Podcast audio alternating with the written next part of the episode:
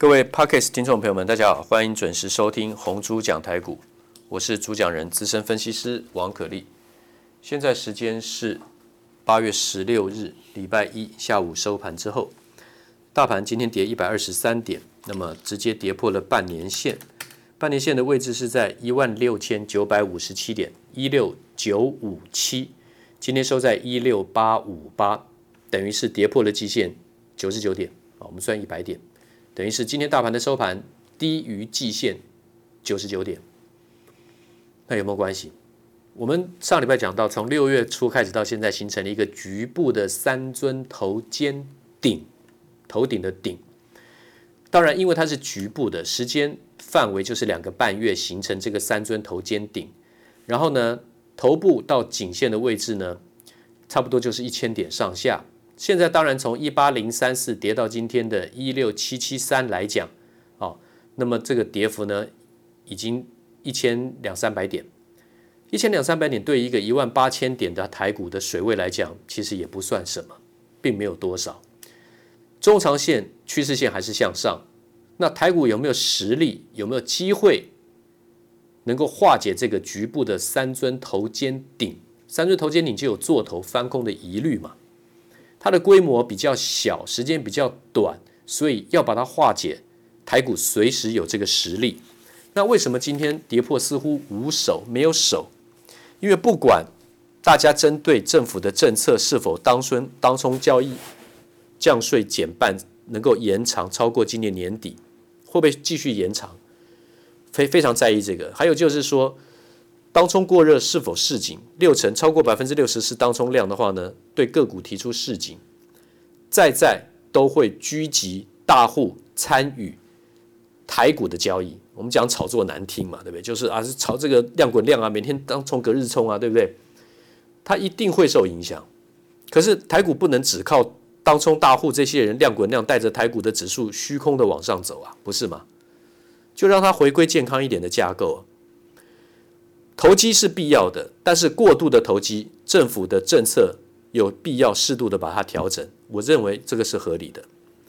我不认为这样子会造成台股一个大多头变成一个空头，因为五月份的时候杀到一五一五九点，那时候是疫情疫灾，我们国内比较没有控制好，扩大了，我们都还是多头。那为什么现在疫情趋缓，很多餐厅已经开放内用了？上个礼拜五开始。旅游景点现在开始爆满的人潮，大家都报复性的这个出游消费，一吐怨气，这个是压抑太久了。怎么会在疫情舒缓的时候，台股从此开始变成一个大空头，多头结束变成大空头呢？在我来看，这个逻辑是不成立的。好，这是第一点。那第二个就是，我们上礼拜提到，好比说 Mini LED，好比说我们提到伺服器架构，我们提到很多东西。我们都可以一一点一滴的来跟各位怎么样做回复回顾啊？今天要讲的话呢，我们先提到半年报获利跳升的指标股，获利跳升就是说它不但是比去年大幅的成长，而且第二季比第一季大幅的成长。那今天表现好的有什么？上礼拜我们提到的，好比说三五二七的巨基，巨基这一波根本没有跌到，它还创高，大盘不是跌了一千多一千三百点吗？巨基是创高的。上次讲的时候是七月七号，一百二十七点五，巨基是做 LED 驱动 IC 的 IC 设计股，从一百二十七点五到今天收盘一百七十六，不用说涨多少了，最近只要没有跌的股票都很强，对不对？那它就代表了一个产业什么？Mini LED 嘛，LED 这个产业在复苏了嘛，所以六七零六的惠特点测分选设备厂 Mini LED。它也跌，最近从哪里跌？它并没有上来，从两百二十五跌到现在一百七十一，明显产业来讲是超跌，因为它连续三年获利都是五块多，今年上半年就赚了五块钱出头，等于是今年上半年就逼近去年全年的获利了。那你说它有没有超跌？你说单看它也不准啊，那看三七一四富采投控，因为富采投控是隆达跟金电合并成立的公司，做 Mini LED 晶片的。那富采投控今天还涨啊！上个礼拜五是涨停，跳空涨停，从礼拜四的七十六块钱收盘，到礼拜五跳空涨停八十三点六，开盘就开在涨停板。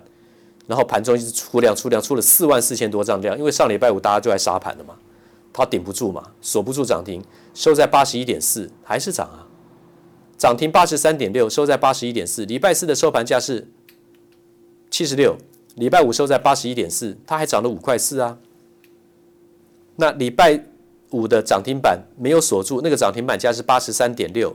礼拜五出现了四万四千三百二十二张，注意哦，礼拜五的收盘价，上礼拜五收盘价，呃，上礼拜五的高点是涨停板价八十三点六，今天的收盘价是八十三点九哦，今天的高点八十四哦，富采投控今天是涨的哦，也就是说，他把四万四千张的量把它吃掉哦，礼拜五，因为它是从底下上来的，为什么？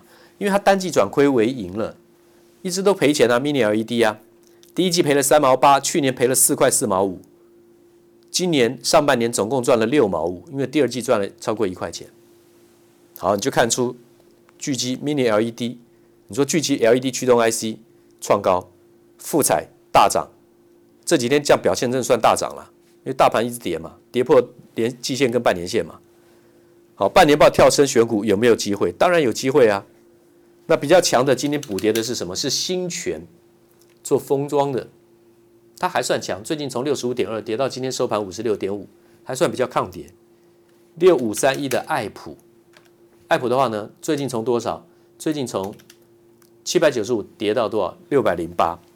好，这边我不跟各位讲这么多财报的东西，我就让知道说产业的部分。所以当大盘在不理性下跌的时候，美国在创高，别人这个其他的这个航运股也在创高，那我们在跌。显见这是我们自己内部的问题嘛？茶壶内的怎么样恐慌跟风暴嘛？好的公司还是要去找买点的啊。那我们今天讲到 Mini LED，简单来讲，它跟 OLED 来做个比较。今天轻松一点，你只要知道几个重点就好，几个简单的数字啊，应该也不是叫数字，就是它的重点。它跟 OLED 比，OLED 就是那个 O 是 Organic，就是有机发光二极体，它会自发光。那是一种塑胶，是一种聚合物。那个分子，塑胶的那个分子，它自会会自发光，可是呢，它的亮度就不够。塑胶东西它那亮度能亮多久？而且耐久性也不足啊，很容易造成光衰。你说手机用这个 AMOLED 的主动式有机发光二极体，或是比较次等的 PAMOLED、PMOLED，好像好像色彩都不错啊，对不对？好像也没什么太多光衰问题啊，因为大家换手机速度都很快啊。你用一一一只手机会用超过三年的人数可能比较少，三年以上那个就光衰问题就会出现了，而且比较贵，然后饱和度不佳，跟 Mini LED 比起来差很多。Mini LED 是通电的，是背光源啊，可是呢，它的晶粒非常非常的细小，是传统的至少四十分之一的这个这个颗粒大小。大概来讲，一个 Mini LED 的晶粒大概多大？大概差不多一百到两百微米。那还有点印象吗？我们的头发直径粗细，我们的头发的直径就是差不多一百微米，介于五十到一百微米。看人的头发，有的人头发粗一点，有的人头发细一点嘛，我们就抓一百微米。我们头发的直径，你拔一根头发下来，你要去这样。用针尖式的方式看它，你几乎看不到嘛，对不对？那个那个直径就是一百微米，这样了解我的意思吗？那 Mini LED 的话呢，大概一个晶粒就差不多一百到两百微米，就这么大小，所以它当然会形成非常强的怎么样色彩饱和度啊？因为同样一个面积里面，它会比原来的 LED 或是 OLED 多铺了四十倍数量的精力。发光精力，通电的发光精力，那你说它会不会够亮？那当然，每一个画素里面还有 RGB 三原色啊，对不对？各控制一个次画素，会形成一个主要的颜色调变。我们之前讲过，要怎么骗我们的视觉？可见光，RGB 就是红绿蓝三原色，就把发光亮度的比例调整，红绿蓝通通都全开的话，百分之百的话呢，就远远看就是白色的，对不对？或是放很小很小就变成白色。如果说你很近，距离很近的话呢，那就把它缩小嘛，对不对？就看起来就是白色。那如果红绿蓝里面，那把那个蓝的呢，光度只打百分之五十的话呢，那就会有点偏黄啊，或是有些什么偏红，对不对？去调整 RGB 三个色彩的这个饱和度，就会改变它的色彩。但是呢，次画素就等于是是一个画素里面呢还有三个三原色次画素，那它的亮度呢就会非常非常的亮。那大家只要记住几个重点，我们先讲做的成本，Mini LED 大概只有 OLED 的六六折到八折，就是六十趴到八十趴的成本。第一个比它便宜，第二个色彩饱和，颜色比较好看，亮度的话呢是 OLED 的三到五倍，就光这两点就好了。其实其他都不用记，都无所谓了。价格比较便宜嘛，六到打打六折或八折，然后亮度比你 OLED 好三到五倍。那请问一下，为什么苹果要用这个？所以说，Mini LED 是 OLED 的怎么样？这个等于过渡，等于是新的进化的品项了，一定要用这个。而且它的寿命呢，使用的寿命呢是 OLED 的三到五倍，亮度呢也是它三到五倍。你就记住三到五倍，比它亮三到五倍。Mini LED 比 OLED 亮三到五倍，寿命长三到五倍，这样好记吧？然后呢，色彩比较漂亮，然后价格只有六折到八折。其实其他的呢，应该先不用猜，不用去记。那为什么我讲富彩投控要买？为什么惠特要买？因为惠特是全球最大的 LED 设备厂商，做点测跟分选，它是金电的点后段点测分选厂商。金电跟隆达合并成了富彩投控。好，那当然还有鸿海集团的这个 Mini LED 的集团股票啊，好比说四九五六的光弘，光弘以前是可成的持股，后来被鸿海集团旗下的。这个融创，融创把它买走。融创是封装 LED 封装，然后光弘是晶粒跟磊晶 LED 的晶粒跟磊晶。那可成退出了光弘的持股之后，四九五六光弘的持股之后呢，那个持股四点九八 percent 的持股呢，通通被融创鸿海集团的融创把它买走。所以融创是光弘的最大单一股东。融创代号三四三七，股价是二十七点八五。它的财报呢，并没有特别突出。融创去年是赔。七毛七，那今年的话呢，上半年赚四毛四，是转机了。那四九五六的光弘，去年是赚一毛六，那么今年的上半年是赚七毛七，大转机。好，这是鸿海集团的。那为什么他们要用 Mini LED？它车用啊，车用的这个 dashboard 啊，它的视频荧荧荧幕视频，它会用 Mini LED 啊，将来一定会用这个啊。我们刚讲到的啊，成本是 OLED 的六六折到八折，就是六六十趴到八十趴。然后呢，色彩的饱和度、亮度、颜色漂亮，亮度是 OLED 的三到五倍，寿命是 OLED 的三到五倍。那请问你为什么不用呢？电视也可以用啊，手机也可以用啊，平板也可以用啊，车车子的显示器也可以用啊。好，所以那当然你说友达群创怎么办？那现在比较弱势啊，这些都有送样啦、出货啦啊，友达跟群创。那么积极开发的话，像融创跟光弘，这是在鸿海集团的。那 LED 的 Mini LED 的供应链里面，像新的定位就是亿光，以前是 LED 传统 LED 的封装，现在也转到怎么样 Mini LED 的封装啊？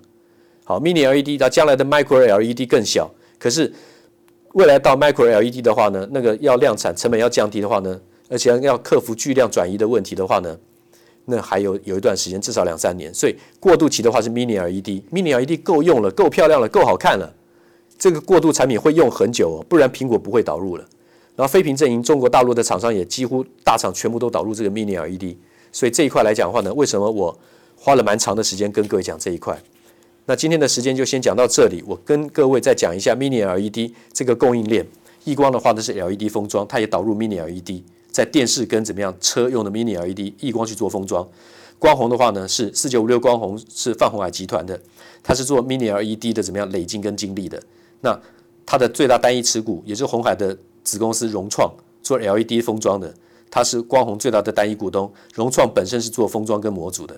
那惠特的话呢，就是点测跟分选设备，是全球最大的厂商。台湾、中国大陆、马来西亚，它都有生产据点。那至于友达、群创面板的部分，它比较弱，暂时先不提。那金电跟隆达呢，已经合并成富彩投控了，代号是三七一四。三七一四富彩投控现在是八十三点九，特别是大盘这两天在跌。在破季线、半年线，它是上涨，它是创，它是怎么样跳空拉抬涨停板的。然后呢，礼拜五是涨停打开没错，但是呢，今天是高过礼拜五涨停板的价钱。今天礼拜一，那六七零六的惠特最近还从多少两百二十五块跌到现在一百七十一，显然是超跌，对不对？获利都已经大幅跳升了，不是只有在谈一谈一个话题、一个谈话阶段而已，它已经开始在获利、量产在获利了。谢谢，今天报告到这边，明天见。滚滚红尘，刻薄者众，敦厚者寡；人生诸多苦难，滔滔苦海，摇摆者众，果断者寡。操作尽皆遗憾。投顾逾二十四年，真正持续坚持、专业、敬业、诚信的金字招牌。欢迎有远见、有大格局的投资人加入红不让团队的行列。二三六八八七七九，二三六八八七七九。